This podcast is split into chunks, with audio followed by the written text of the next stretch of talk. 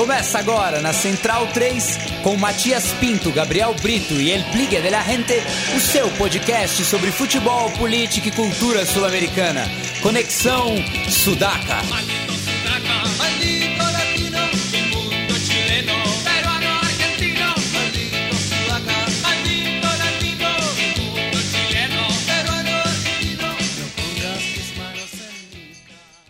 Buenas ouvintes da Central 3, está começando mais uma edição do Conexão Sudaca, ocupando e resistindo na sua placa de áudio. Meu nome é Matias Pinto e, como sempre, estou ao lado dos meus companheiros de batalha. Hoje no estúdio Mané Garrincha está ele, Gabriel Brito, o guerrilheiro da informação e papai da Ana Cecília. Tudo bom, Gabriel? Tudo bem, Matias? Salve, salve, centralinos.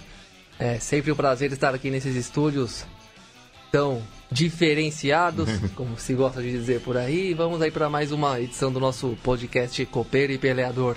Bem, nessa semana temos Sul-Americana, temos o Ascenso na Argentina, também vamos falar um pouco da crise econômica e política no país vizinho é, e outras cocitas más, né? A gente vai começar esse programa é, falando, evidentemente, da rodada da Sula nessa semana, que começou na última terça-feira, né? Com a visita da LDU de Quito ao Guabirá da Bolívia, né? Resultado em 3 a 2 para a equipe local, mas que acabou classificando é, o, o quadro da capital equatoriana é, para a fase seguinte, né?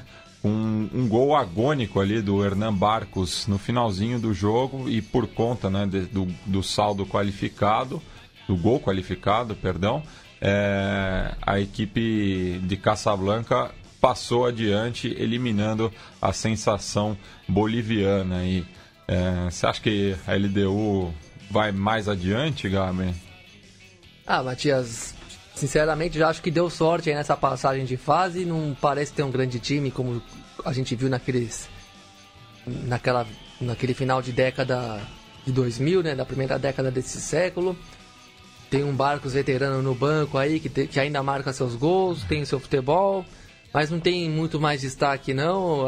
Até acho que o Guabirá, pelo aguante, ali tava um clima legal no estádio, bem lotado, torcida muito eufórica até merecia mais a classificação, fez um jogo bom, ganhou a partida, afinal de contas, né, acabou tomando o gol de, de desconto e que desempatou pelo gol qualificado bem no final. Enfim, não dá para não vejo muito, não vejo nenhum brilho nessa equipe da LDU, né? É, é mais uma equipe, né, do departamento de Santa Cruz, né, o mais rico da Bolívia, muito por conta da, das jazidas minerais é, que desponta aí numa competição continental, né? A gente teve recentemente o Sport Boys de Warnes, tem sempre ali o Oriente Petroleiro, o Blooming, né? Que está enfrentando o Bahia e agora o Gabirá aí da cidade de Monteiro. É, mais ao sul do continente tivemos o Danúbio, que recebia o Deportivo Cali numa missão bastante difícil, né? Afinal, tinha perdido por 3 a 0 ali em Palma Seca, nos arredores de Cali. É, saiu na frente com um gol tempraneiro do, do Sousa, o que deu uma esperança né, para o quadro franreado, que vinha de uma derrota para o Nacional, que acabou sendo campeão do Apertura de virada também, podia ter melado a festa dos bolsijudos, mas com uma grande atuação do José Sandi, né, que deu dois passes açucarados para o Benedetti e para o Delgado, que inclusive fez um golaço também. Os três primeiros gols do, do Sousa também foi muito um gol muito bonito. É, o Deportivo Cali não corria mais riscos, né? O, o, Danúbio tinha que fazer é, mais cinco gols é, para passar adiante. Até conseguiu a vitória é, honrosa, né? Diante do seu torcedor, mas jogando na cancha do maior rival, né? O jogo foi disputado no Luiz Franzini, assim como na, na Libertadores de 2015, é, mas pelo menos saiu de campo com a vitória e o Danúbio raramente passa adiante de fase é, na Sul-Americana, né? É, até virou um, um xiste né, na, nas redes sociais uruguaias é, essa incapacidade da equipe de se fazer forte fora do Uruguai. É, hum, tem, faz todo sentido que não consiga ir muito adiante, né? Um, um time do porte econômico que é o Danube, um time pequeno, né? Médio no, no, no cenário uruguaio, mas pequeno no, pro cenário sul-americano. Só de conseguir competir já é, de certa maneira, muito bom, né? Já é quase que um ato heróico aí de resistência. Pega times sempre quase sempre pega times mais potentes economicamente, né? É legal ver o Deportivo Cali retornar às Copas, por sinal, retornar ao cenário grande aí.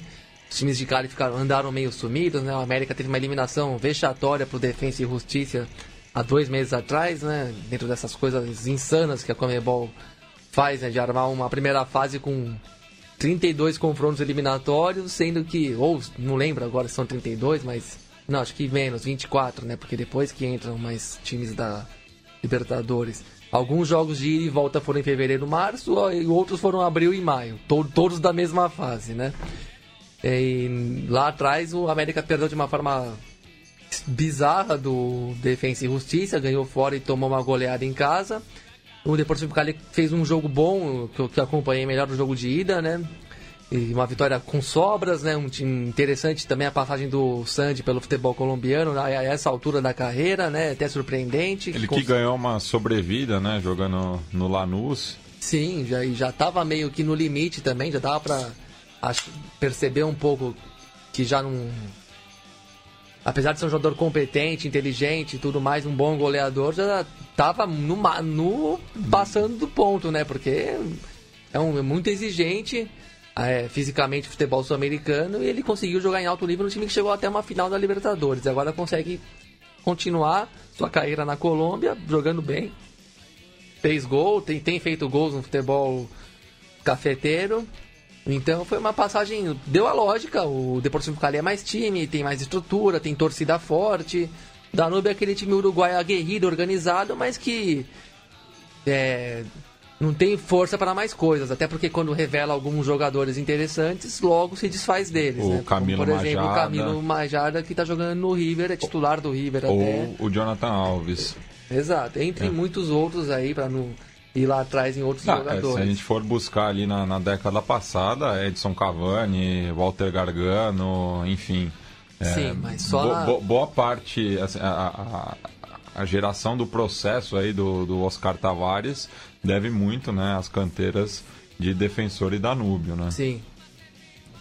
Inclusive, são times que revelaram mais jogadores interessantes nos últimos anos do que o Penharol, Por exemplo. para se ter uma ideia. É, mas não, na hora de. Mas não se mantém, os times não se mantêm.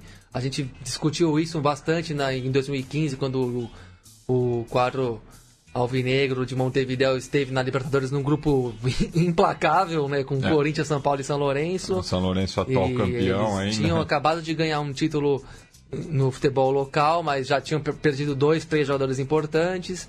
Enfim, é difícil para um time da condição econômica do Danúbio fazer boas campanhas na Sul-Americana ou na Libertadores, porque pela, quando eles chegam na Copa Internacional significa que eles já fizeram uma boa campanha no futebol local. E isso já atrai o, é, tudo quanto é mercado que tem condição de investimento muito superior ao uruguaio, né?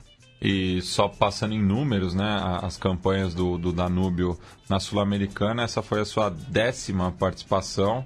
Nas outras nove também foi eliminado na primeira fase, é, com um, recorde aqui muito ruim, né? São, a- agora foram 20, completou 20 jogos né, disputados, é, três vitórias apenas. É, e ah, tirando a, a vitória diante do Deportivo Cali, é, ano passado ganhou do Sport Recife também, tendo que é, tirar uma desvantagem de três gols. Naquele né? dia tirou. Aquele dia tirou, mas perdeu nos, pênaltis. é. Sete empates e dez derrotas, né? Então, é, o torcedor do Danúbio aí não tem boas recordações da Sul-Americana. É, e passando mais adiante, na noite de terça, tivemos um empate entre São Lourenço e Atlético Mineiro, ali no Horto. É, muita gente falou, né? O, o Galo estava com um time misto, né? Mas na minha visão, com Otério e Vitor em campo, você já tem boa parte do, do, do Do atual titular. elenco do, do, Atlético, né? Duas figuras é, proeminentes, né? O Otero é sempre muito bom ver ele jogando, né? Até o próprio Biagio, técnico do, do São Lourenço, fez uma brincadeira com ele, falou que é, pela qualidade técnica que ele tem, ele não é venezuelano, ele é brasileiro, ele levou numa boa. É, e ver o, o, outros jogadores jovens aí pedindo passagem no Galo, né? O, o Eric, o Alejandro, o Iago Maidana, que fez uma boa Série B pelo Paraná Clube, é, o próprio Elias, né? Que é, é, reserva, mas é um jogador de muita experiência. E, mas foi essa a opção do, do Galo, né? Ele está priorizando justamente o Campeonato Brasileiro e a Copa do Brasil. Então mandou esse time alternativo aí. O São Lourenço é, teve a volta né, do, do, do Pete Mercier, é, jogou com o, o, o, que tem de melhor, assim, né? Com, é, mas não correu risco do, durante o, o, jogo, né? O Galo criou poucas situações de gol, teve um pênalti é, polêmico que, que a arbitragem. É, eu achei um pênalti que era meio fácil de marcar, assim, é. pela posição do árbitro, pelo tipo de jogada, pelo que se tem marcado recentemente aí em relação à bola na mão nos últimos dois, três anos, eu acho que, que deu para mar... que dava para marcar assim. Foi muita benevolência da arbitragem, até porque mesmo na interpretação anterior, aquilo para mim era pênalti mesmo, uma interceptação assim daquelas claríssimas, inequívocas da bola, não é o sem querer querendo, da bola que vai de encontro ao braço do jogador. É o jogador que meio que deixa no caminho o braço dele. Pra, já antevendo que se a bola passa, o perigo é iminente. O Atlético até fez um bom jogo, assim, nada demais, mas é que é fácil atribuir a eliminação ao time reserva, né? Mas, é, mas foi um jogo digno, assim. Foi um jogo de quem tem, buscou me, e mereceu, até achei que mereceu um pouco a vitória, assim. O São Lourenço muito tímido, muito, muito atrás também por conta do, da vantagem do empate, mas acho, acredito que também podia ter jogado jogado um pouco mais de futebol, não jogou, não apresentou, já não jogou no jogo de ida também, por um lance meio fortuito, o Atlético perdeu lá e poderia não ter perdido. Enfim, os reservas do Atlético, como você disse, mostraram valor. Depois se tava vendo a Fox cornetando muito o, o Atlético, né? Nessa opção. Nessa opção. E depois o presidente do Atlético dando uma entrevista, a meu ver, infeliz, de dizer que a, que a Sul-Americana não era meio era uma segunda divisão da Libertadores e que isso justificava a opção feita. Sendo que a, a própria Fox e os meios de comunicação do Atlético falavam na busca pelo tri, né? É, fazendo uma alusão à Comembol, assim, que seria antecessora da, da Copa Sul-Americana. É. E, tipo, eu, eu respeito a opção do Atlético, até porque tem, também analisar o resultado é fácil, né? O, o Atlético não conseguiu o resultado, mas jogou bem. Jogou o, que, o suficiente para conseguir o resultado que precisava. Não deu porque tinha um grande time do outro lado, era difícil, tudo mais. Não tem muita. Tem, não tem muito segredo, na verdade. Alguém vai ficar fora num confronto desse, desse porte. Só que não precisa fazer esse discurso depois. Ah, é a segunda divisão da Sul-Americana. Bom, então a Copa do Brasil é a segunda divisão do brasileiro também. É. É, enfim, é você escolheu uma, uma prioridade, tudo bem, tá? Escolheu, não tenho que ficar polemizando. É difícil mesmo jogar tanto campeonato de alto nível no, no, com o que você tem de melhor, com todas as peças titulares, sem poupar ninguém.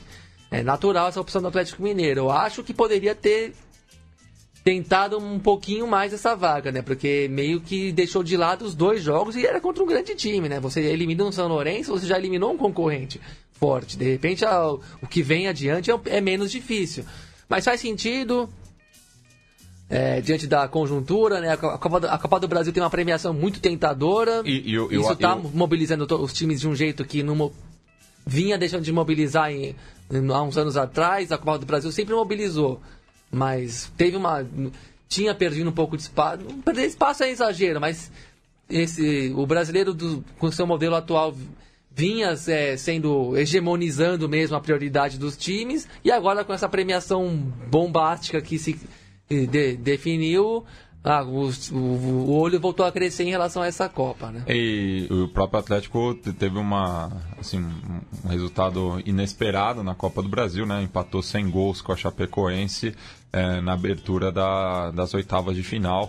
Então eu imagino que por isso, por, por, por, esse tropeço em casa, que tenha optado pela, pela Copa Jogou do Brasil. com o São Paulo no Morumbi de visitante, tinha jogado contra o Corinthians com, com os titulares do Corinthians no domingo anterior. É, vai jogar contra o Flamengo agora na próxima rodada, que é um concorrente de. Se o Atlético está pensando em brasileiro, o Flamengo é um concorrente diretíssimo. Enfim, a opção se justifica assim. E, e os reservas fizeram um jogo bem digno também. Isso. Bueno, passemos agora para quarta-feira, no qual tivemos um empate ali no Engenhão entre o Botafogo e o Audax italiano. O Botafogo já vinha de uma vantagem confortável jogando no São Carlos de Apoquindo, né? Não no estádio bicentenário de La Florida, que é a casa do Audax italiano. É, foi inclusive a única equipe brasileira que venceu de visitante nessa edição da, da Sul-Americana. É, e fez um jogo para o gasto, né? É, saiu na frente com o Matheus Fernandes. O Audax até reagiu no, no finalzinho ali, é, empatou com o Cabreira, mas não ofereceu mais tanto perigo, né? Justamente para fazer o gol que levaria o jogo para as penalidades. O chileno Valência, né? Teve uma boa atuação pelo Glorioso, inclusive foi dele o passe para o gol do Matheus Fernandes e o Botafogo conseguiu aí a classificação e nesse mesmo discurso né, da, da Comembol ser antecessora da Sul-Americana, segue em busca do bicampeonato.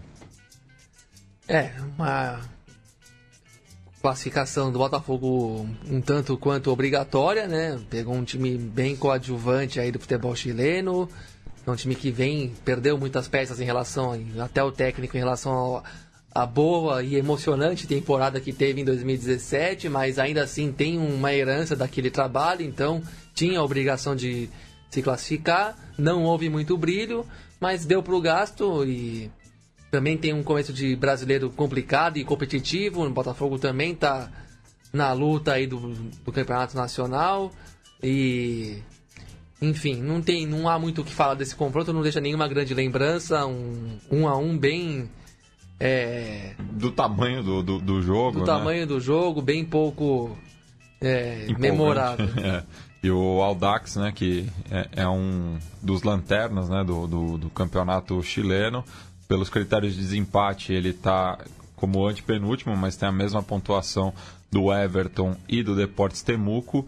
E a equipe ali do sul do Chile, inclusive, foi é, é, é, é a única equipe do país que passou, se classificou é, numa competição continental, né? já que é, as, duas, as, duas, as duas equipes chilenas que disputaram a pré-Libertadores foram eliminadas, né? o Universidade Concepción e o Santiago Wanderers. A Universidade de Chile já está eliminada, enquanto que o Colo-Colo precisa de uma combinação de resultados muito favorável para seguir vivo na Libertadores, enquanto que o próprio Everton, que é um dos lanternas, o Audax italiano e a União Espanhola já se despediram também da Sul-Americana.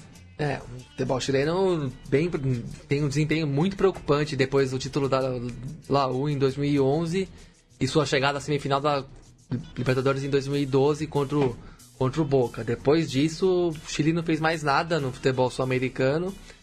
No âmbito das seleções tem, mas é aquela velha lógica, né? Tem uma seleção boa, mas todo mundo joga fora do país, ou quase todo mundo, tirando os veteranos e você não consegue ter bons times no âmbito continental, né? E, e é o que na Copa Sul-Americana isso reflete, isso reflete mais ainda, né? Se Colo-Colo e Laú já não tem times muito interessantes na Libertadores, a meu ver, o Colo-Colo que tem de melhor é são velhas figuras que ainda mantêm alguma qualidade técnica. No Laú tem um time, para a meu ver, muito ainda pior, mais limitado e pegou um grupo ainda por cima dificílimo é um pouco mais é um time razoavelmente organizado e tudo mais, mas também está numa crise grave e, enfim, mau momento do futebol chileno, cujo modelo econômico, não que seja o culpado absoluto de tudo, mas foi alvo aí de outro podcast que a gente acabou de iniciar, né? O Som das Torcidas Debate. E, bom, cabe aí uma, um balanço para o futebol local de um modo geral, né? Bem, e ao, no mesmo horário ali do Newton Santos, tivemos talvez o, o jogo mais interessante é, dessa, dessa semana, as competições continentais, que foi a vitória do São Paulo diante do Rosário Central, muito mais pelo significado do jogo, né? É, do que pela partida em si, mas a atmosfera estava muito boa no, no Morumbi. É, muitos São Paulinos tinham em mente o, o jogo de 14 anos atrás, é, quando o São Paulo eliminou a, a mesma equipe rosarina da, pelas oitavas de final da Libertadores é, num, numa partida que foi uma retomada do, do São Paulo na, nas competições continentais. É, e o jogo teve todos os condimentos, né?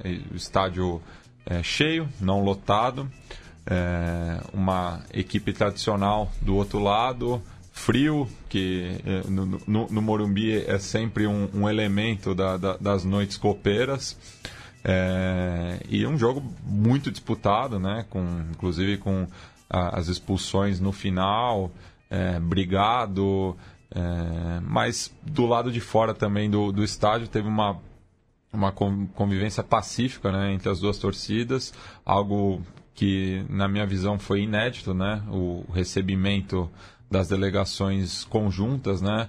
É, colocando um ponto final ali na, no, na, nas na, no, nos episódios de racismo que foram observados no Gigante de Arochito, é, até por, por, por, uma, por uma reciprocidade da torcida independente com Los Guerreiros, né, já que o, esses episódios aconteceram no setor oposto ao da, da Barra Brava, é, enquanto que antes do jogo, lá em Rosário, membros da Independente foram recebidos no clube do, do Atlético é, Rosário Central é, por um churrasco, então devolveram essa, esse recebimento lá.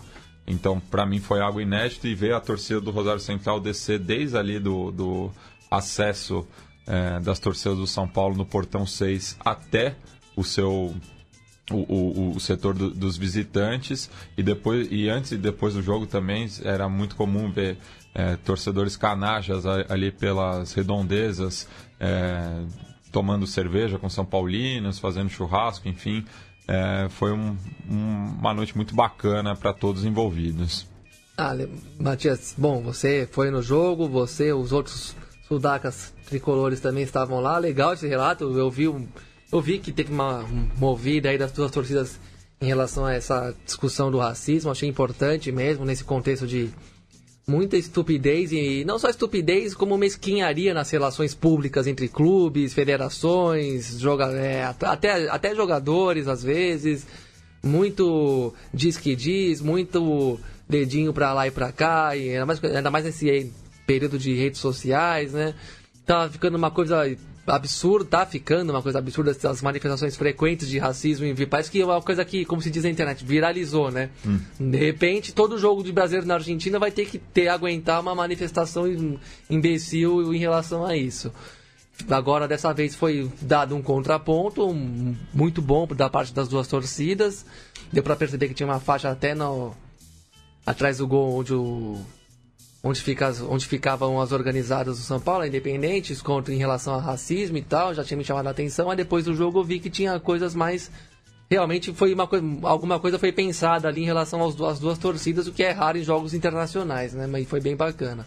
Quanto ao jogo, o confronto foi o melhor da primeira fase inteira da Copa Sul-Americana, sem dúvida foi o, o confronto mais destacável de todos, tanto pelas camisas envolvidas como pelos do, pelas pelas atmosferas, tanto do jogo de ida como do jogo de volta.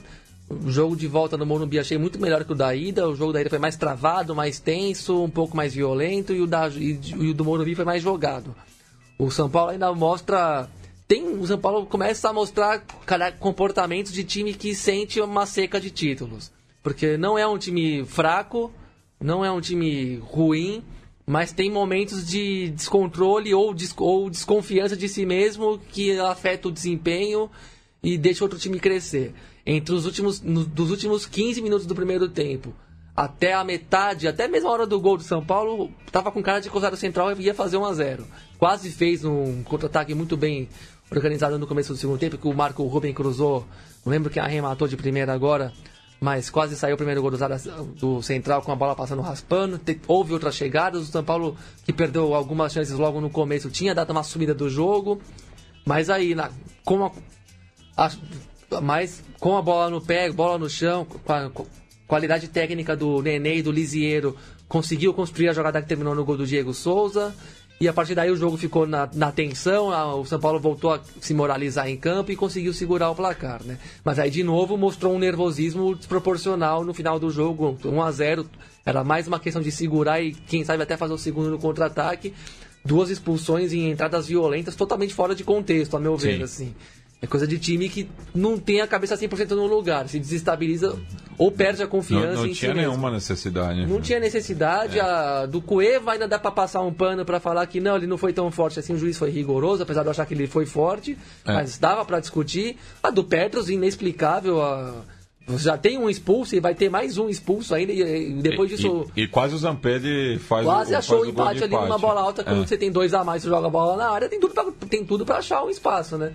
Quase deu merda no final pro São Paulo, mas acabou fazendo jus à vitória, um confronto interessante, que teve emoção, que teve um bom clima e deixou esse bom registro aí fora de campo. E o Rosário Central, que desde o do empate sem gols é, contra o São Paulo no Gigante de Arrojito, vinha de uma sequência péssima na Superliga, né? Cinco derrotas, inclusive a última por 4 a 0 diante do já rebaixado Arsenal de Sarandi. É, certo que era um time misto, né? Já pensando para esse confronto da, da Sul-Americana, mas vive um final de temporada aí muito ruim, né? Até o próprio Leonardo Fernandes já deixou o clube e foi substituído pelo interino José Chamou, aquele, né? Aquele, é, grande zagueiro lateral. Ah, enfim, é, então São Paulo passa adiante aí e mantém, né? Tem na Sul-Americana como talvez a sua única oportunidade de título é, nessa temporada, já que o brasileiro é, tá certo que não, não perdeu ainda, mas tem oscilado demais, né? Transforma jogos é, fáceis em, em, em, difíceis, enfim. O São Paulo ainda está se encontrando agora sob o comando do Diego Aguirre. E acho que tem um técnico certo, assim. Tem uma, um, um extra-campo interessante com o Raí, o Ricardo Rocha. Claro que às vezes é muito a. A gente fica otimista porque as figuras em si são muito legais e tem um, uma história brilhante no futebol.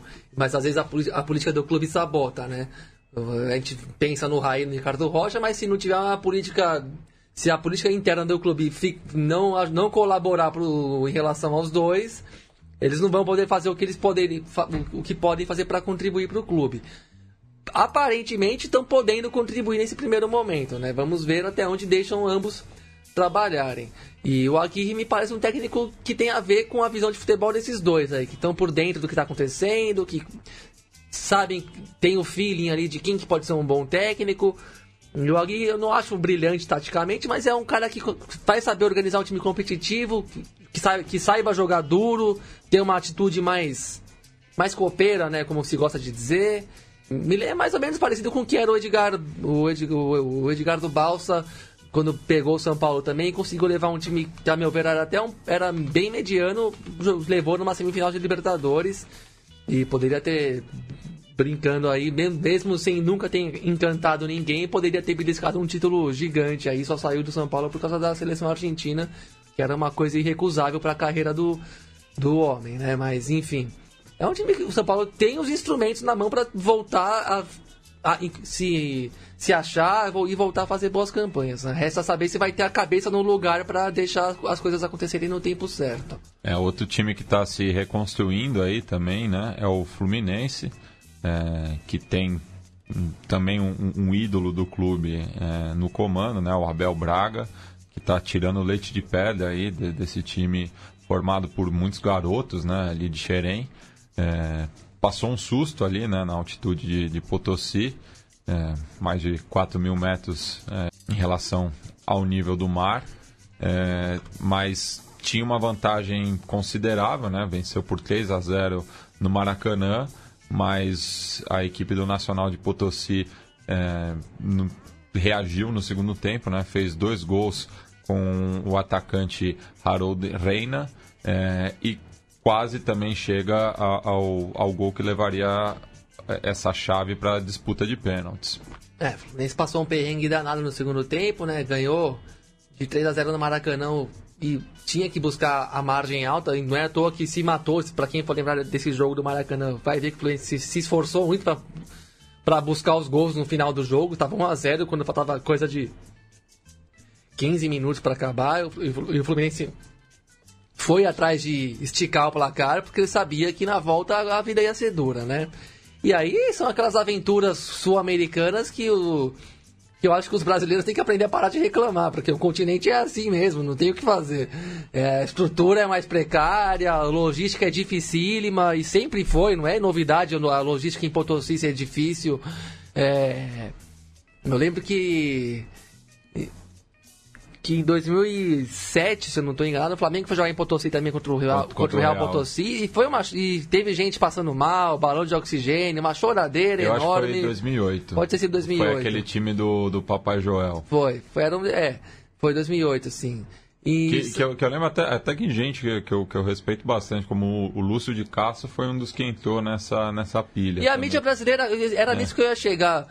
Só o Brasil discute o, o direito de, de, se jogar na altitude dos times que, que vivem na altitude. É. Se você, você for ver a mídia argentina, uruguaia, chilena, não sei, colombiana, Reconhece... ninguém fica falando que a altitude é desumana, não tem condição, Reconhece sacanagem. a dificuldade de jogar, mas não tiram esse, Mas tem que rir da vida, é, é. assim, é, a Bolívia vai ser desse jeito para sempre, não adianta reclamar disso. Foi Deus que fez a Bolívia assim, não tem o que falar. E vai ter que jogar na altura para sempre. Nacional de Potosí, os times de Potosí vão continuar em Potosí. E Potosí vai continuar a 4 mil metros de altitude, ainda que o derretimento do Ártico contribua um pouco para baixar esse, esse tamanho, mas oh, não vai e, contribuir tanto. E falando, e falando de experiência pessoal, foi o lugar aonde eu senti a, a altitude. Porque não, é muito mesmo, 4 eu, mil. Não, é que eu, eu, fui, eu fui subindo pelo norte da Argentina, né, que já tem uma altitude considerável. Passei ali por Tupiça, no, no sul da Bolívia, mas foi só em Potosí que eu senti realmente não, tá essa, essa, essa, experiência. Assim, eu deitava no. Eu estava num albergue, deitado num, num, num beliche na parte de baixo porque nem a pau que eu ia dormir no de cima, que já era um esforço a mais. e parecia que a cama de cima ia cair na minha cabeça. Quando eu, quando eu deitava, eu ficava vendo tudo girando. Não, é, deve ser uma experiência complicada mesmo, ainda mais para jogar bola, né? Que você respira mais rápido, acelera o batimento cardíaco, a circulação do sangue. Claro que é difícil, mas já se sabe que é assim. E pelo menos enquanto o pulmão permite, você tem que jogar alguma coisa também. Até porque. É você faz um gol no começo ali, já complica demais a vida do, do dono da casa. E que só foi fazer o placar no meio que na reta final da partida, né? Mas o Fluminense conseguiu passar, conseguiu se segurar. É, como dito, foi mais no final o sufoco mesmo. E tem uma garotada aí que, que merece ganhar uma, que merece uma moral, já começou fazendo jogos bons no brasileiro também. É um time que pode ir comendo pelas beiradas e comendo bem. Bem, o, outro time brasileiro que tinha uma vantagem considerável e também é, se viu no sufoco foi o Atlético Paranaense, né? Tinha ganhado por 3 a 0 diante do News Old Boys na Arena da Baixada, mas na visita ao Colosso del Parque, né? O estádio agora Marcelo Alberto Bielsa, ali no Parque Independência, no sul da cidade de Santa Fecina. É, tomou dois gols, né? E ia se complicando, um, gramado bastante pesado, né? Por conta da, das chuvas que vem atingindo a Argentina. E uma iluminação absurda, bizarra, é, né? Aquilo, aquilo foi caso pensado, Matias. Tá, imagino Aquele, que A gente já viu muito jogo naquele estádio, não é assim? A... Parecia, parecia das transmissões dos anos 90. É, né? no, parecia coisa de... Deixa, deixa a luz um pouco abaixo aí pra gente dar uma complicada nos caras. Aquela luz de matinê, né? É, não deu, não deu pra entender. Aquele, aquele estádio não é assim. É, e o atacante São Tomense, né, o Luiz Leal, fez dois gols é, mas o Atlético colocou a bola no chão, conseguiu o desconto né, com o Nicão, que deu uma segurança. Um bonito, ali, bem feito mesmo. Faltando cinco minutos Sim. ali pro, pro fim do jogo. É, quase teve uma, um, um, um, empate. Um empate, né? Uma, assim uma como boa quase tomou 3x0 é, pouco antes do gol do Nicão. Né? Uma boa jogada do, do Nicão também, mas voltou né, de Rosário com a classificação. É, É, o que importava era a classificação. O Atlético foi premiado pelo belo placar do jogo de ida, quando deu um baile, assim, como raras vezes um time brasileiro pega um argentino e ganha com tanta tranquilidade e com tantas sobras como o Atlético ganhou aquele jogo, do, especialmente no, no, primeiro tempo, na Arena da Baixada, né? E colheu esse fruto do, de um jogo muito bem feito, também colheu o fruto do, de um estilo de jogo ao qual tem sido fiel, não é que vai resolver todos os problemas, mas é legal sim ver o time do Fernando Diniz. É legal ver um time que tem uma ideia de jogo e vai atrás de executar essa ideia. Claro que você nunca pode ser tão fundamentalista e morrer errando até o fim com essa ideia, como em alguns casos a gente viu via o Aldax fazendo e num, de querer sair jogando com a bola no chão, mesmo no risco total e fazendo e perdendo a bola mesmo, né? Claro que tem um limite, mas a ideia de jogo é legal, sim. Eu, eu respeito muito o trabalho do Fernando Diniz, apesar de achar ele meio descontrolado fora de campo, ali na beira do campo. E é um time que colheu esse fruto, fez um, o próprio gol do Nicão é um, tem a ver com esse, com esse jeito de pensar e de jogar. E mereceu a vaga de modo geral, né? O Nils foi aguerrido, a torcida reconheceu isso, aplaudiu, mas tá num mau momento, tem um time que não é nada demais, enfim. Passou o time que tem. que vive um, um, um, momento melhor e tem jogado um futebol mais interessante mesmo. E fechando, né, essa, essa semana, já falamos da classificação do Deportes Temuco, confesso que não acompanhei o jogo, mas tivemos também a visita do Sol de América a Medellín, onde enfrentava o DIN, é, também vinha com uma vantagem confortável por 2 a 0 é, fez o gol, que abriu o placar também ali no Atanásio Girardot. O, a equipe do Poderoso de la Montanha até reagiu, né? fez três gols, é, mas faltou mais um para classificar.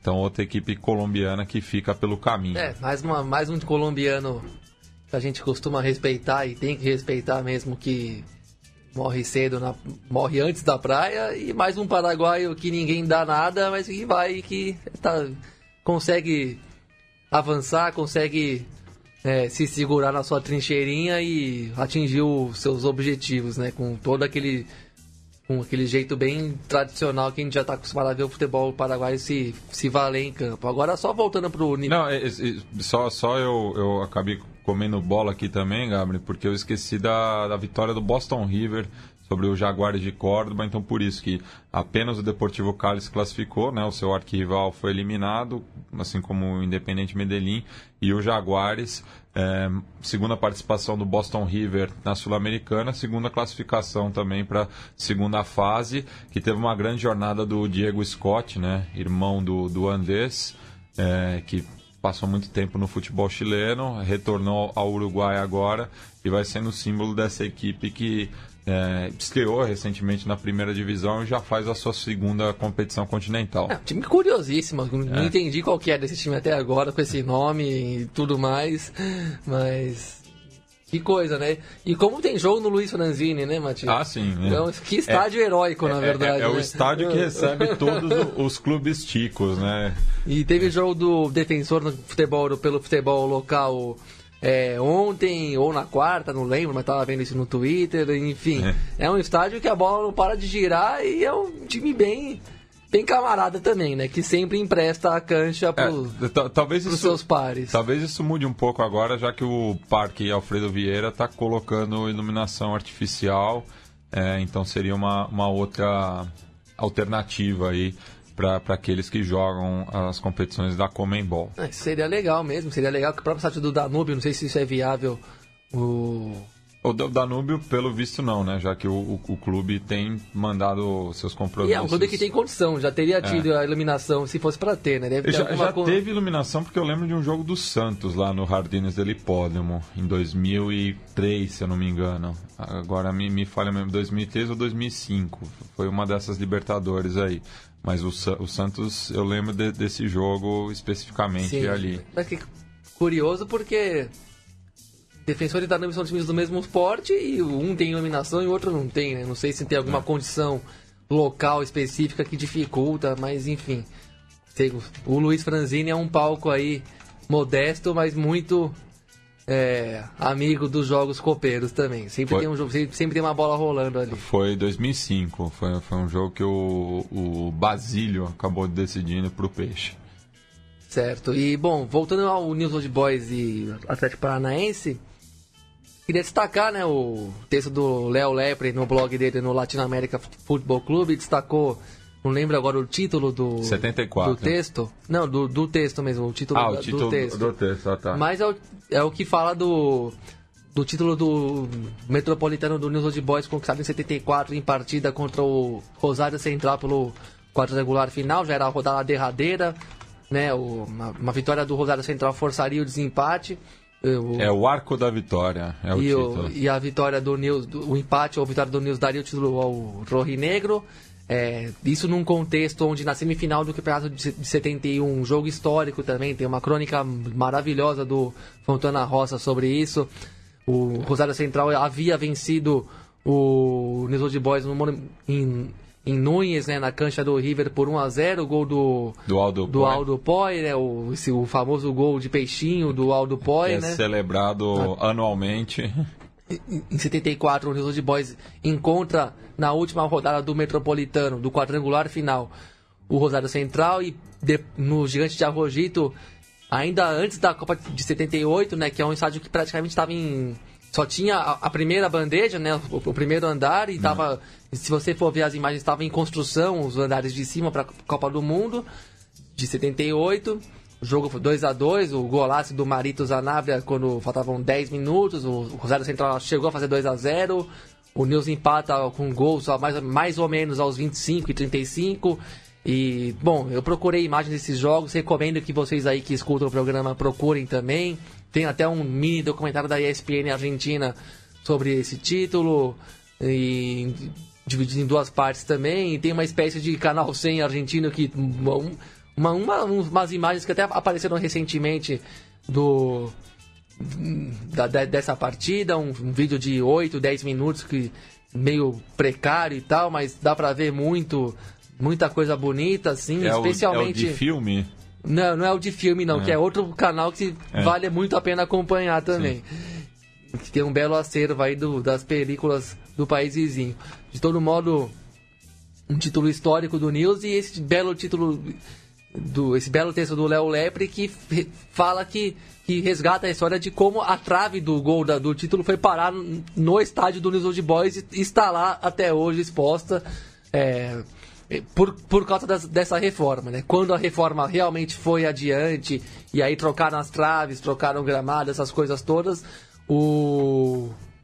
A trave foi, pa- apareceu num Ferro Velho. num ferro velho perto de um quartel militar e alguém algum leproso se deu conta disso e foi a- e foi pegar a relíquia e levar pro clube, né? E tinha uma, uma, uma abreviação, né? Uma sigla ASC, né? Sim, E que significa justamente a caça ali campeão.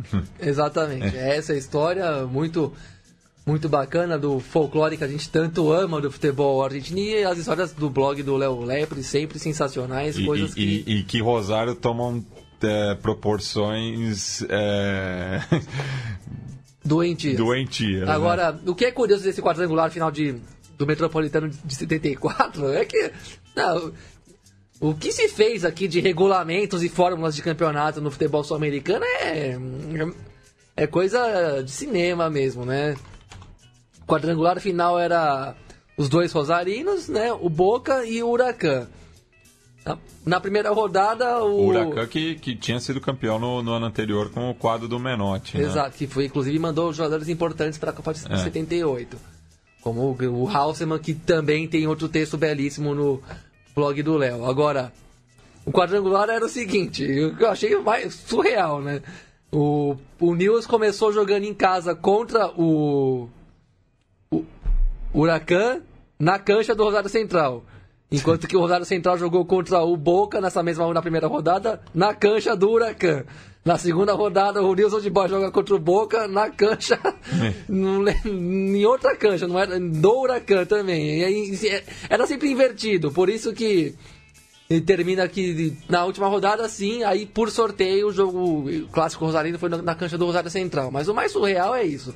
O Huracan jogava na, na cancha do Boca, o Boca na cancha do Huracan, o Nils na cancha do Rosário Central, o Rosário Central na cancha do Nils. e nas duas primeiras rodadas, né? Mais uma para o anedotário do futebol sul-americano. Bem, e por falar em anedotário, a gente vai passar agora para uma das passagens mais marcantes também do, do futebol argentino, é, desse século, mas também da história, né? Um jogo que ficou marcado, assim como essa final também tinha uma questão de desvantagem numérica, né? Então, na última terça, completou-se 10 anos do silêncio atroz.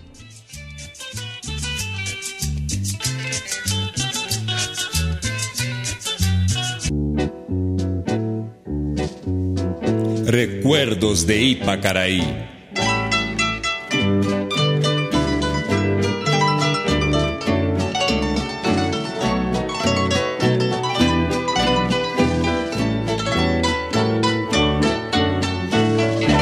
Una noche tibia nos conocimos junto al agua azul de Ipacaraí.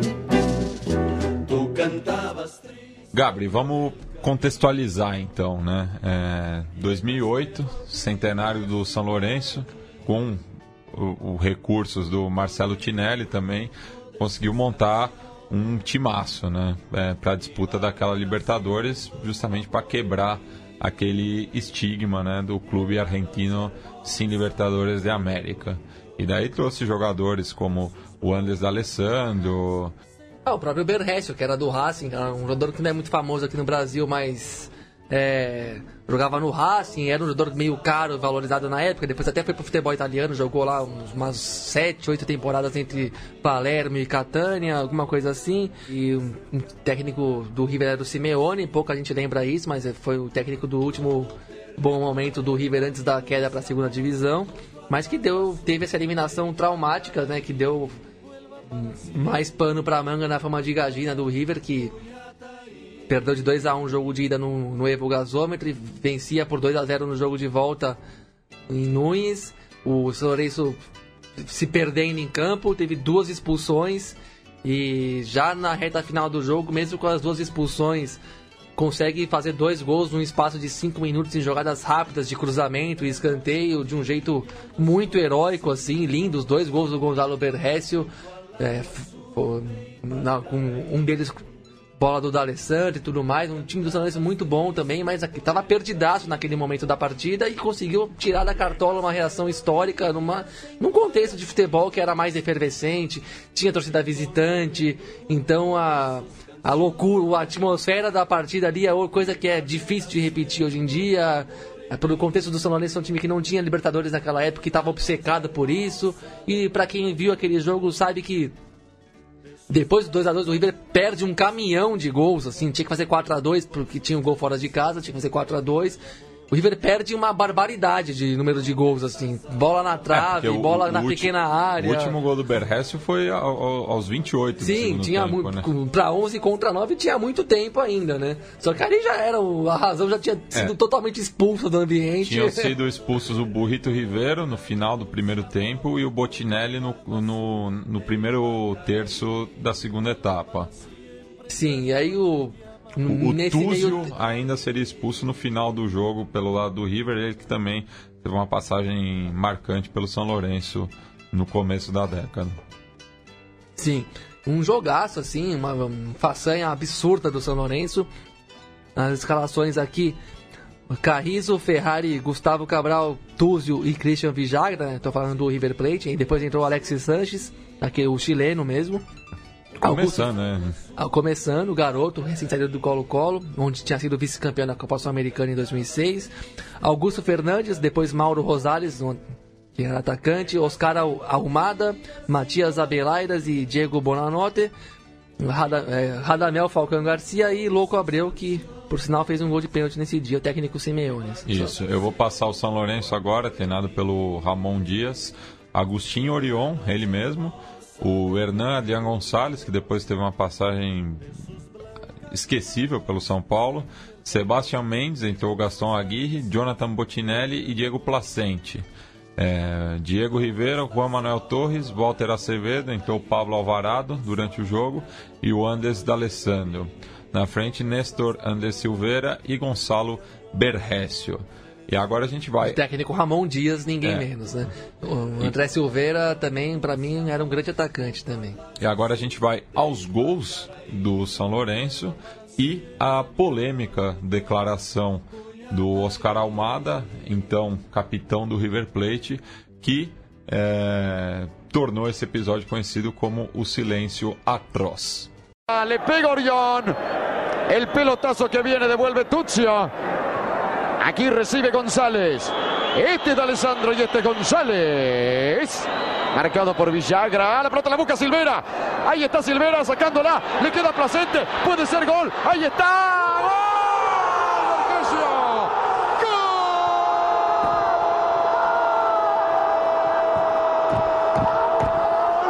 De San, San, San, San Lorenzo. Lo hizo Vergesio. Descuenta los 24. Y entonces, señoras y señores, dos para River, uno para San Lorenzo. Vergesio lo hizo. No estará por construir una hazaña el equipo de Ramón Díaz, ¿no? Con dos goles en contra, con dos jugadores menos, se pone a tiro de definirlo por penales. Saca Falcao, no puede Ferrari. Aquí está González. Rebota la pelota en Ferrari. Da Alessandro. Habilitado Aguirre. Cierra Tuzio. Corner. San Lorenzo. Increíble lo de River, desconcertante. ¿eh? Tiene dos más en la cancha, no lo sabe utilizar. San Lorenzo se lo lleva por delante, con la misma fortaleza que River ganaba el primer tiempo. Ahora San Lorenzo lo está empatando para aquello de ir a los penales. 27 y medio. Da Alessandro. Vergesio.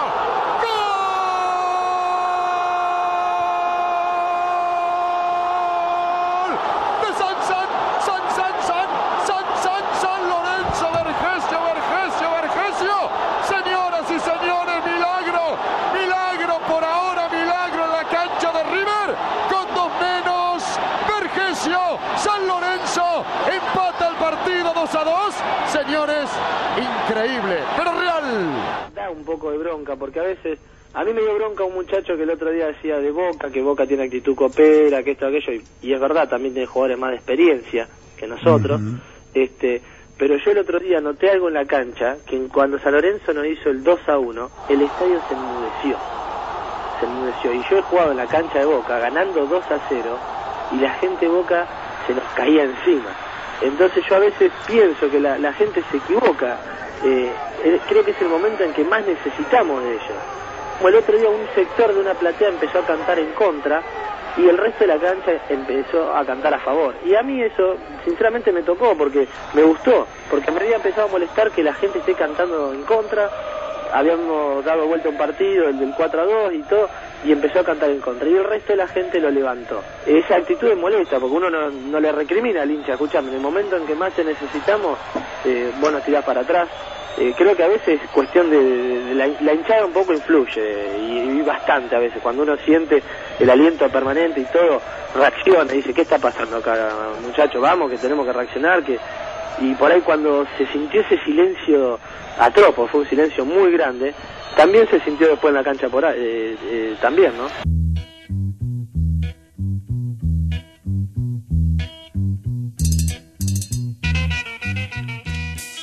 Bem, Gabri, passemos agora rapidamente pelo ascenso na Argentina, né?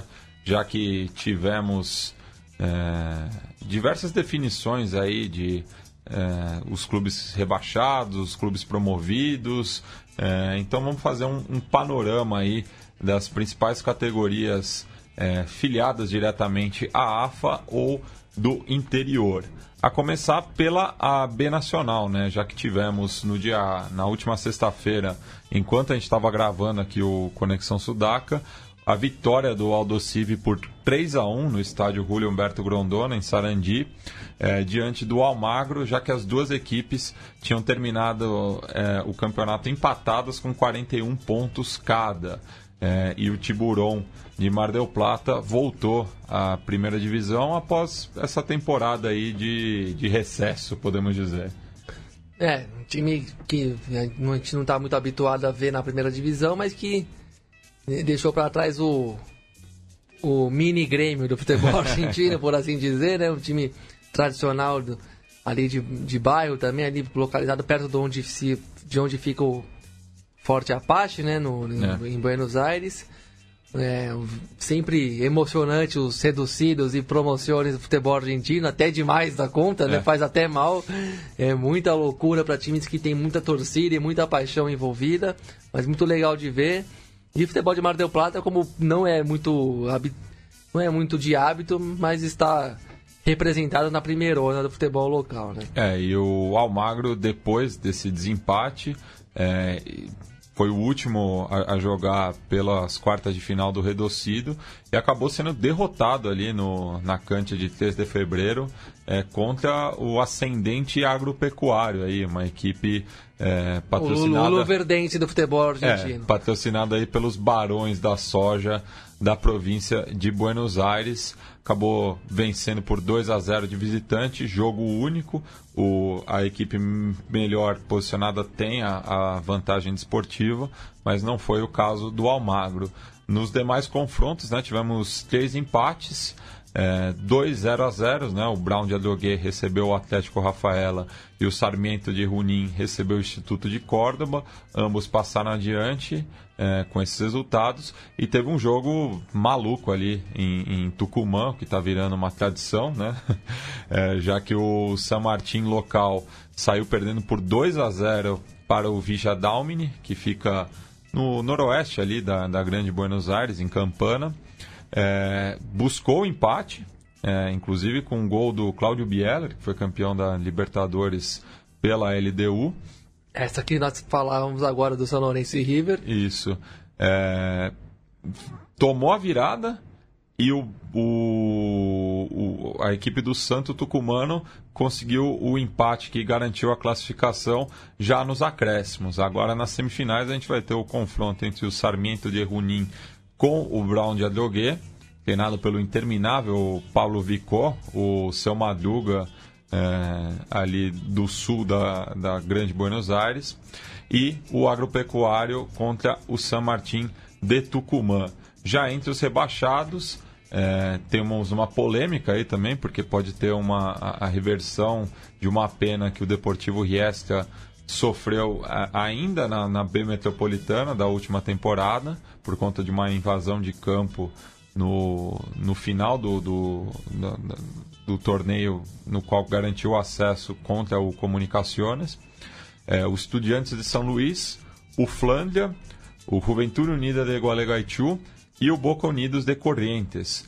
E, além disso, o rebaixamento do All Boys, que a gente vai ouvir agora, uma rádio partidária, já que ali no, no final é, tinham, tínhamos outras três equipes que estavam brigando contra o rebaixamento: o Mitre de Santiago del Estero, o Independente Rivadavia e o Nova Chicago, né, que é o, o, o arquirrival da equipe de Floresta.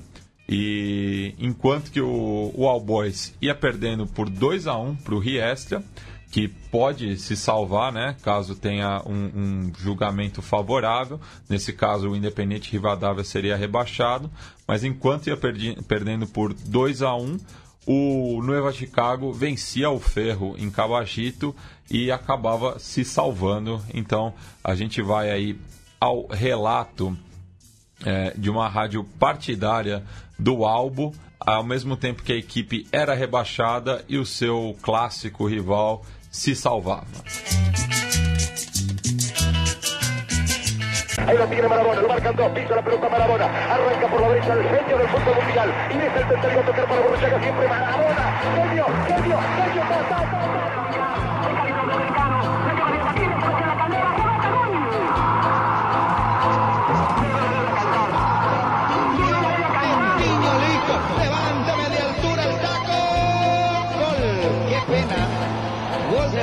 Ronaldo.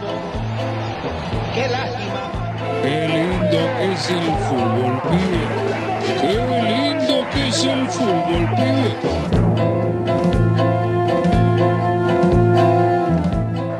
Marca Yard, la toca para Darío Stefanato, se defiende al Volti, desde atrás intenta construir un ataque que nunca le sale, la lleva Darío Stefanato, 35 minutos 40, pelota para Techo, el pase largo, cubre Benito, la deja salir, saque desde el arco para Riestra, saque desde el arco para el equipo visitante turco. nada, ya me puse a mirar otros partidos y total. Lo único que quiero es que defienda Chicago con nosotros. Es lo único que más o menos me va poquitito así de consuelo, nada más. Por ahora en 33 también empata 0 a 0 y con la victoria de Mitre también nos acompaña la B Metro. Es lo único que más o menos, y así es chiquitito. ¿Y los santiagueños se salvan? Sí, sí, los santiagueños están salvados con la victoria. Boca Unidos, Albois y Chicago son los tres que se van y acompañan a los a estudiantes Flandre y Riestra. Pelota para Salas, la tiene Salas, mira el pase que dio Salas, casi largo. Llegó Brian, coloca el centro, rebote, corner. Tiro de esquina para Albois. Corner para de arco fue. Saque de arco, mira vos. Ni fuerza para patear una pelota tiene Guerra.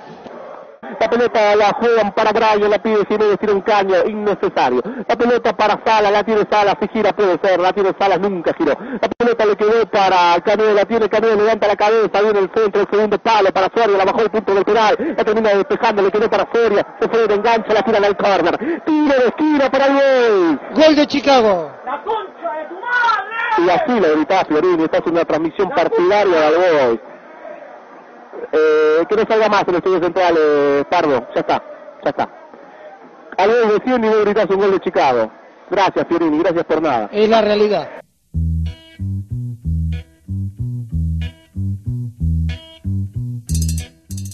Agora passando rapidamente né, pelas demais categorias aí do ascenso na Argentina, vamos à primeira B metropolitana, que também teve um desempate entre o Platense e o Estudiantes de Buenos Aires, que inclusive é o arquirrival do Almagro, então os dois eh, passaram por essa instância e o Platense acabou eh, conquistando essa vitória já nos acréscimos, eh, com o gol do José Vizcarra, que voltou ao clube.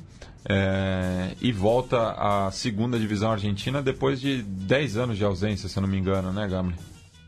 12 anos. 12 Tinha anos. Sido campeão da primeira B Metropolitana em 2005 também. eh, num- Numa fórmula mais parecida com a desse ano. Não, é que eu lembro que quando o, o Chaka subiu em 2009, foi justamente contra o Platense e foi no ano que ele foi rebaixado. Ah, é que na minha memória, bom, não, É. posso estar enganado, mas eu acho que o Platense tinha é, caído logo no, no ano seguinte, quando, quando subiu. Talvez não, talvez seja enganado e tenha sido mais adiante mesmo. Mas tinha sido campeão da primeira B Metropolitana em 2005. E. Aliás, 2005, 2006. Então foi campeão em 2006 e depois, logo depois, caiu de novo da segunda para a terceira categoria do futebol argentino, né?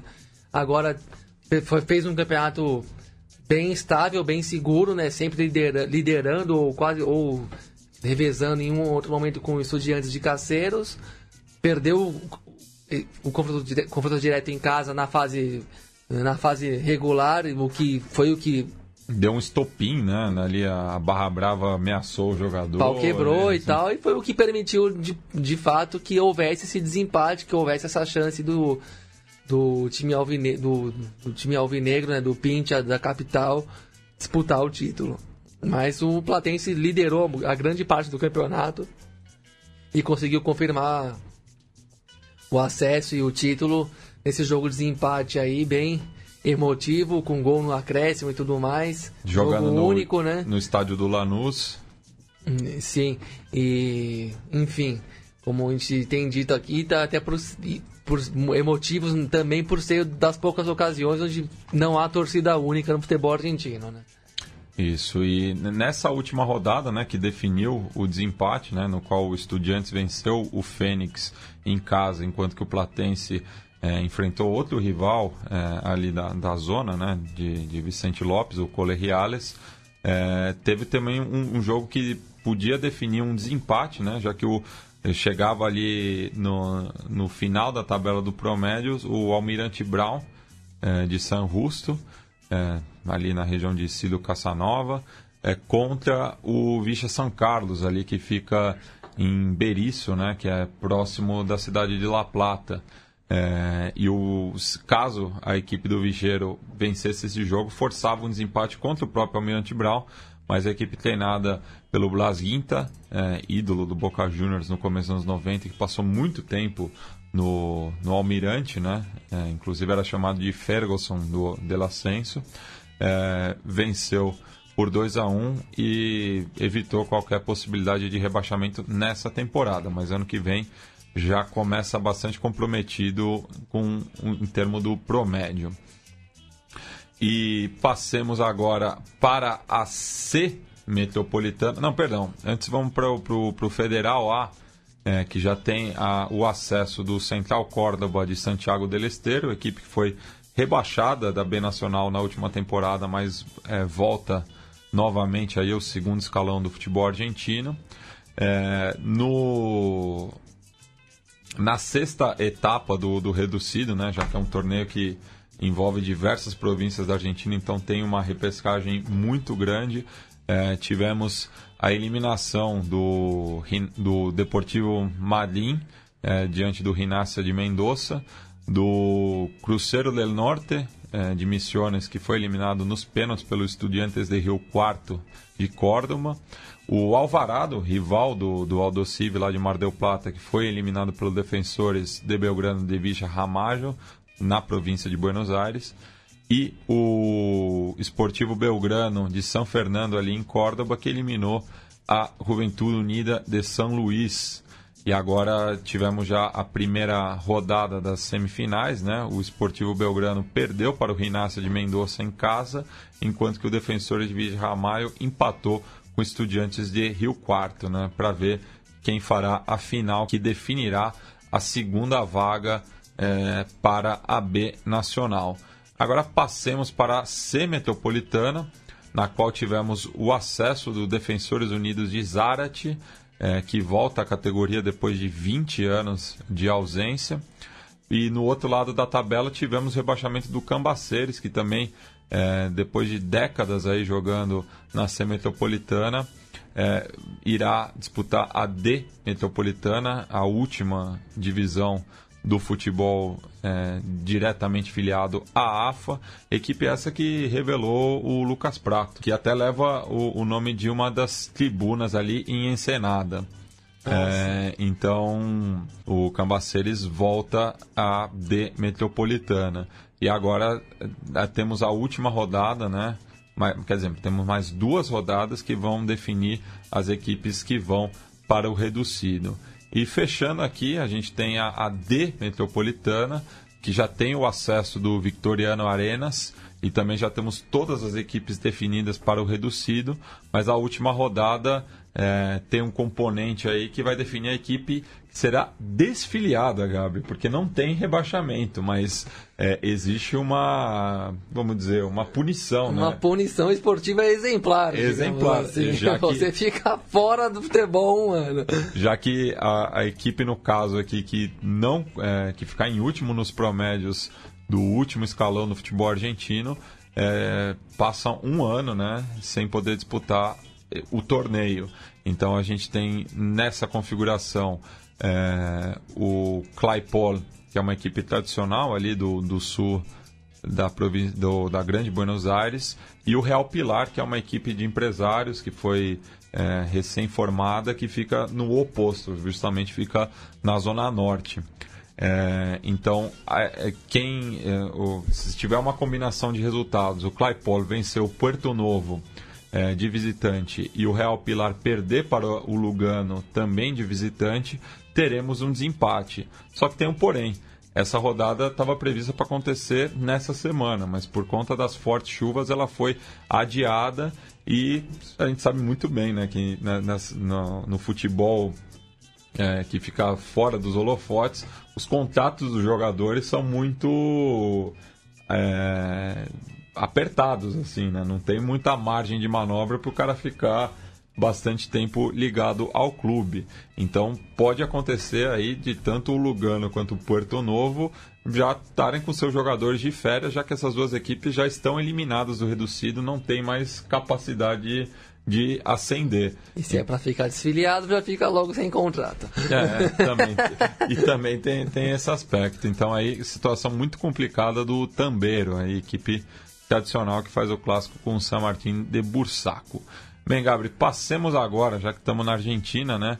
A gente vai passar agora para o nosso boletim bolivariano.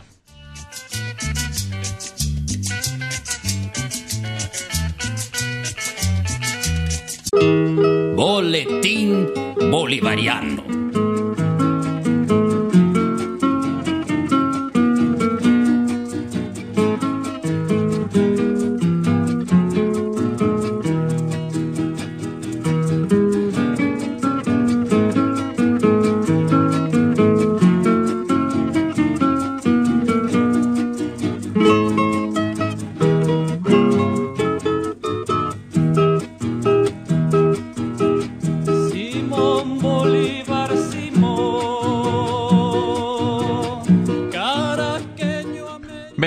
Tivemos aí essa semana, né, o anúncio de que a Argentina é, solicitará um novo empréstimo ao FMI, é, 13 anos, né, depois de que Nestor Kirchner é, tinha fechado as portas para o Fundo Monetário Internacional. É, os velhos e nada saudosos tempos podem estar de volta na Argentina, do, no governo liberal de Maurício Macri, né, tão incensado pelos, pela mídia de ideologia similar aí do continente, mas que agora se deparou com uma pesadíssima fuga de capitais na- da ordem de 40 bilhões de dólares, né? E a partir daí que se chegou a uma situação, não vou dizer de quebra do país, né? Não vou dizer que 2001 vai se repetir, não é isso, mas é uma situação grave e que para alguns tem a ver com as me- medidas liberalizantes do governo em seu começo, que é o, o que especificamente? Pa- O uso das reservas para pagamento de títulos da dívida argentina, a ex- a exemplo do que acontece muito fortemente no Brasil, até mais do que na Argentina, na verdade. É, é, isenções fiscais para a indústria agroexportadora argentina, o que é abrir mão de uma renda nacional muito, muito importante. É, a famosa redução de impostos para quem já devia pagar bem mais imposto, na verdade, e que monopoliza terras e rendas nacionais. E, de outro lado, os tarifaços, né, que significam a desvalorização do salário do trabalhador médio, do assalariado, que é quem de fato põe dinheiro sempre na economia. O, assalariado não guarda dinheiro no colchão. Tudo que ele ganha, ele põe de volta, ele, ele gasta em alguma coisa que devolve o dinheiro para para a economia, né? Com a desvalor- desvalorização salarial a partir das do aumento das tarifas de luz, de energia, de, de transportes no país, é, a depressão econômica veio a cavalo e e dessa forma o país se deparou com um, um limite, né? O governo começou, não tinha mais dinheiro para remunerar esses títulos da dívida, começou a aumentar as taxas para para desincentivar esse movimento especulativo e como a própria revista Forbes publicou, é hora de fugir da Argentina. E assim se deu, né? É, os investimentos saíram em massa do país, até porque outro, outro buraco desse governo é que ele não ele falou o presidente Macri falou em atrair investimentos externos quando assumiu a presidência, mas na prática não conseguiu atrair esse capital estrangeiro, muito menos conseguiu atrair para fins industrializantes, né? Conseguiu atrair para fins especulativos, parasitários, vamos dizer assim, que não investem em nada. É, o Banco Central argentino, é, a exemplo do que do que faz o Banco Central bra- brasileiro, ele vende títulos da dívida que se remuneram muito rapidamente, em um espaço de um mês. Então isso gera movimentos especulativos frenéticos. E quando o governo tentou segurar essa especulação, tentou taxar um pouco mais, os, os capitais saíram do país simplesmente, né? E agora fica com a calça na mão a Argentina, busca recorrer ao FMI, o governo já está em negociações com a, com a entidade financeira e solicita, em princípio, pelo que se especula e pelo que se filtrou aí na mídia, solicita um empréstimo de 30 bilhões de dólares para começar a cobrir esse enorme rombo eh, de investimento de, de dinheiro mesmo para fazer a economia eh, continuar se mantendo de pé, para continuar pagando os salários de funcionários públicos e tudo mais. Enfim, e o que eu destaco aqui do ponto de vista brasileiro é a abordagem tenebrosa e até revoltante da mídia empresarial em relação a, a, esse, a isso, né? Eu Vi textos ali, não tive nem saco para assistir muita coisa hoje, porque eu já sabia que ia ser dureza aguentar isso, esse assunto hoje, nessa sexta-feira, é, 11 de maio.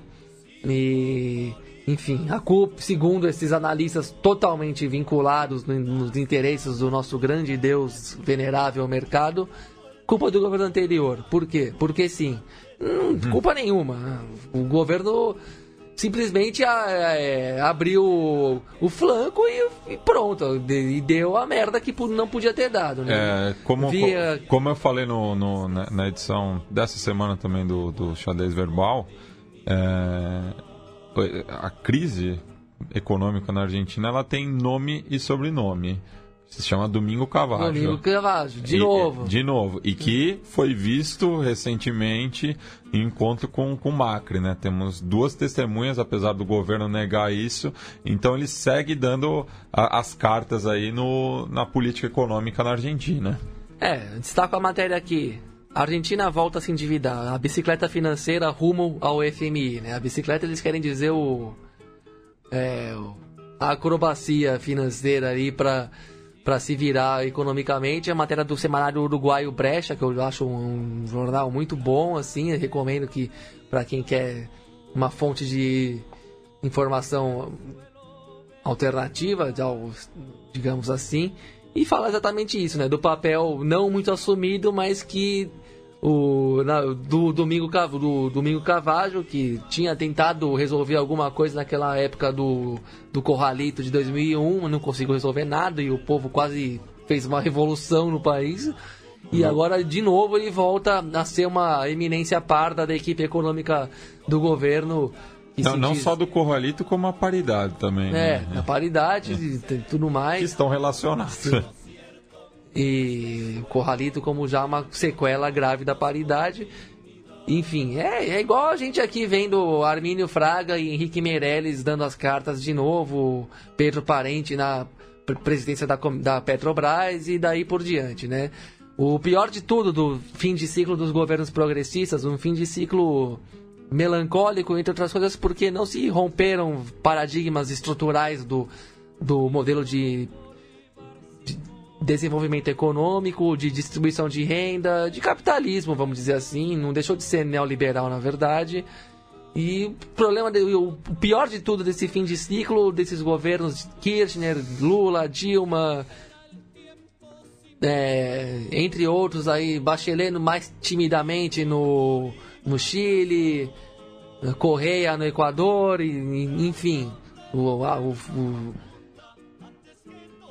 é que eles le- legitimaram o retorno desses velhos neoliberais que simplesmente não tem nada a acrescentar para nossa vida a não ser a velha forma de acumulação por espoliação mesmo e, e muito primarismo na matriz econômica, isto é, né, muita dependência das matérias-primas para exportação que desindustrializam o país e desempregam em massa, e de outro lado, uma dependência do mercado financeiro que, de- que não é nada sustentável, como o próprio Maurício Macri admitiu em discurso na Casa Rodada essa semana, que existem movimentos do sistema financeiro, do sistema financeiro que por mais que se tente, o governo simplesmente não pode controlar, não é um cenário onde ele domina e aí a casa caiu mesmo.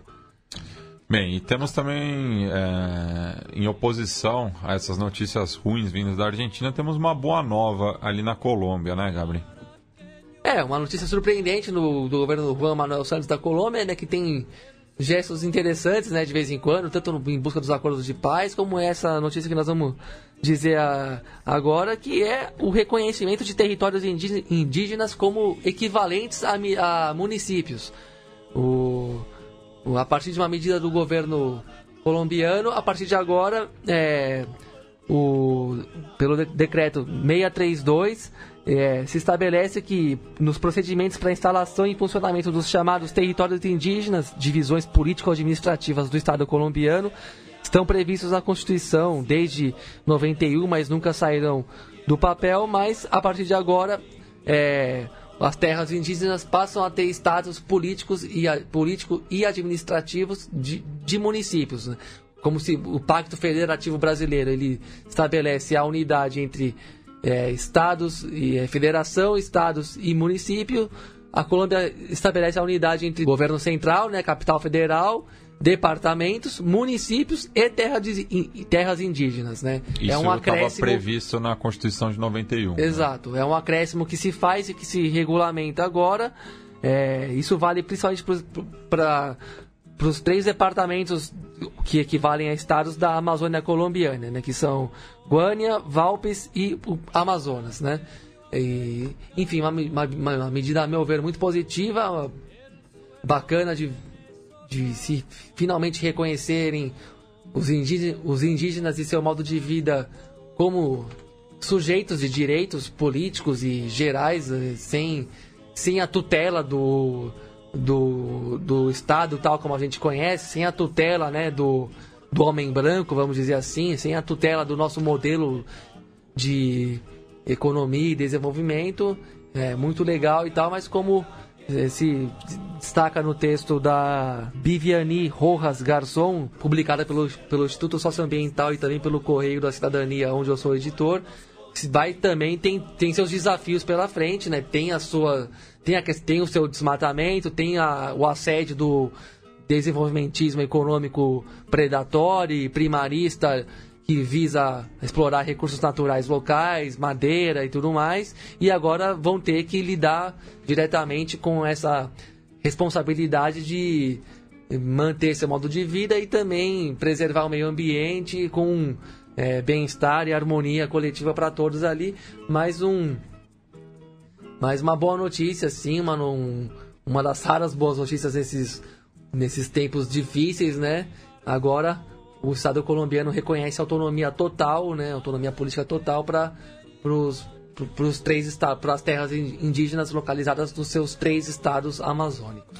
Bem, e só repassando aqui os jogos da Copa Libertadores da semana que vem, começa terça-feira, já dia 15, às 19h15, o Cerro Portenho visitando o defensor no Luiz Franzini, enquanto que o Delfim recebe o Atlético Nacional em Manta.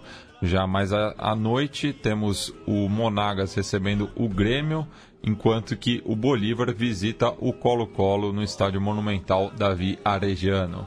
Já na quarta-feira, apenas jogos às 9h45, o Boca Juniors recebe a Aliança Lima, mesmo horário de Palmeiras e Júnior de Barranquilla. Enquanto que o Emelec visita o Flamengo no Maracanã, já com a volta do- dos torcedores locais. Na quinta-feira, eh, dia 17, o Libertar recebe o Atlético Tucumã às 19h15, mesmo horário de Penharol e The Strongest no campeão del ciclo. Já às 9h30, o Independente visita o Milionários no El Campín, enquanto que o Deportivo Lara recebe o Corinthians.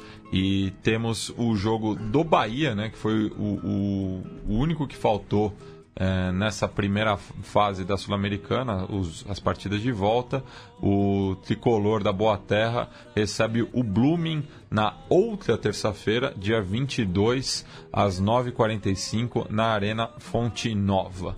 Considerações finais, Gabri? Ah, consideração permanente, né? Não final. Fora neoliberais, né? Fora do mundo. Hoje sempre. É, É. fora do mundo. E a gente recebeu uma efeméride do, do nosso convidado na centésima, trigésima quarta edição, o Juan Provêndula, que escreveu o livro Rock Politique, eh, já que nessa segunda-feira teve um evento lá na Feira do Livro de Buenos Aires sobre a cultura do, do heavy metal na Argentina, já que completou-se 30 anos da aparição da banda eh, metaleira Hermética na Argentina, né? Formada pelo, principalmente pelo Antônio Romano, que cuidava mais da parte musical, e do Ricardo Iorio, que era o principal letrista, mas também baixista da banda. Ele que hoje em dia se tornou assim um reacionário, assim, seguindo o mau exemplo de boa parte dos roqueiros brasileiros dos anos 80. Aliás, o rock and roll de modo geral, né, não fez a revolução e virou uma merda reacionária, né? É. Menos, né? Tá- não é à toa que eh, tá difícil a renovação aí da cena, né? Precisamos de mais exemplos aí da velha guarda. E no seu primeiro disco, né, lançado um ano depois, em 89, o que levava o nome da banda, Hermética, é, a gente separou a música Víctimas del Vaciamento, que eu acho que diz muito sobre esse eterno looping da, da, da Argentina, né? É, então a gente vai encerrar o programa aí fazendo reverência à Hermética, que durou até 94, né? Quando o Ricardo Iorio seguiu seu caminho e formou a Alma Fuerte, enquanto que o Tano Romano e os demais membros da banda formaram o Malon, junto com o baixista Carlos Quadrado. Então encerramos aí ao som do thrash metal da Hermética com a música Víctimas del Vaciamento. Hasta!